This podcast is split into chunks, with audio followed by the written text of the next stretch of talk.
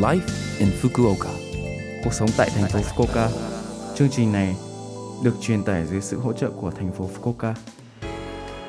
Chào buổi sáng tất cả mọi người, tôi là DJ Lưu Văn Cường. Trong chương trình Live in Fukuoka, chúng tôi sẽ cung cấp thông tin sinh hoạt và đi chơi để mọi người có thể có thời gian vui vẻ và thoải mái ở Fukuoka. Thứ sáu hàng tuần, tôi là Lưu Văn Cường, đến từ Việt Nam sẽ truyền tải thông tin đến các bạn. Chỉ một chút thời gian ngắn thôi, nhưng rất mong các bạn hãy cùng đồng hành với mình nhé. Trong buổi sáng ngày hôm nay, chúng ta sẽ chào đón bạn Vũ Mai Linh sẽ đến với trường quay. Chào bạn Vũ Mai Linh. Vâng, em chào anh ạ. Ừ, chào bạn. Đầu tiên thì bạn có thể giới thiệu về bản thân mình được không ạ? Vâng, em tên là Vũ Mai Linh. Ờ, em đang sống ở Fukuoka và hiện tại em học trường nữ sinh Fukuoka.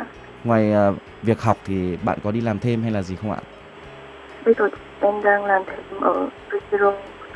À, tức là làm thêm ở quán sushi ạ?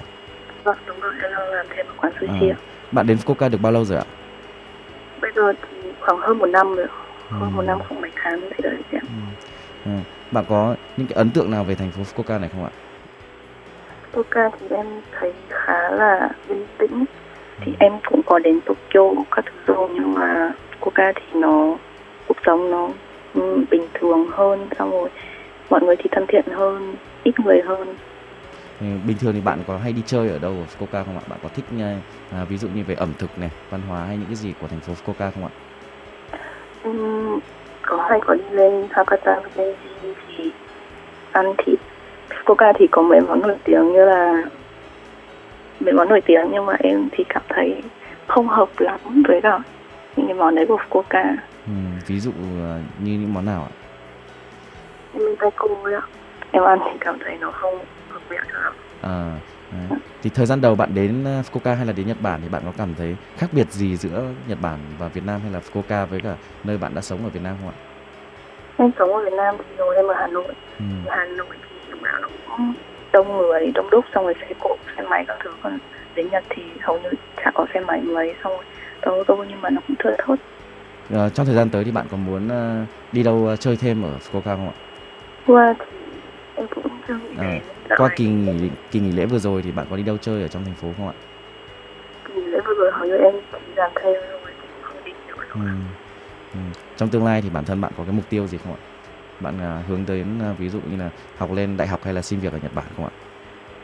thực ra em cũng muốn là đi xin việc ở Nhật Bản làm ở Nhật Bản khoảng tầm mấy năm gì đấy xong cuối cùng thì sẽ Bạn có những cảm ơn bạn. Bạn có ngoài ra thì bạn cuối cùng thì bạn có những cái chia sẻ gì với những à, quý khán giả nghe chương trình không ạ?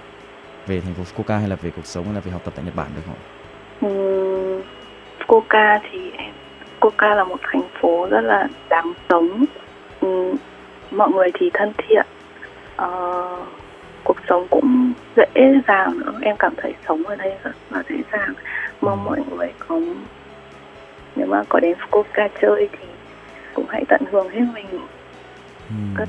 Ờ, Cảm ơn Linh nha. À, Chúc à, Linh học tập mà tốt và có những cái trải nghiệm à, thật là nhiều ở thành phố Fukuoka này nha. Nếu có Vâng. dịp thì chúng ta sẽ gặp nhau. vâng. Vâng, cảm ơn bạn. Ừ. Số Live Infoca tuần này mọi người cảm thấy thế nào ạ? Rất nhiều thông tin bối phải không ạ?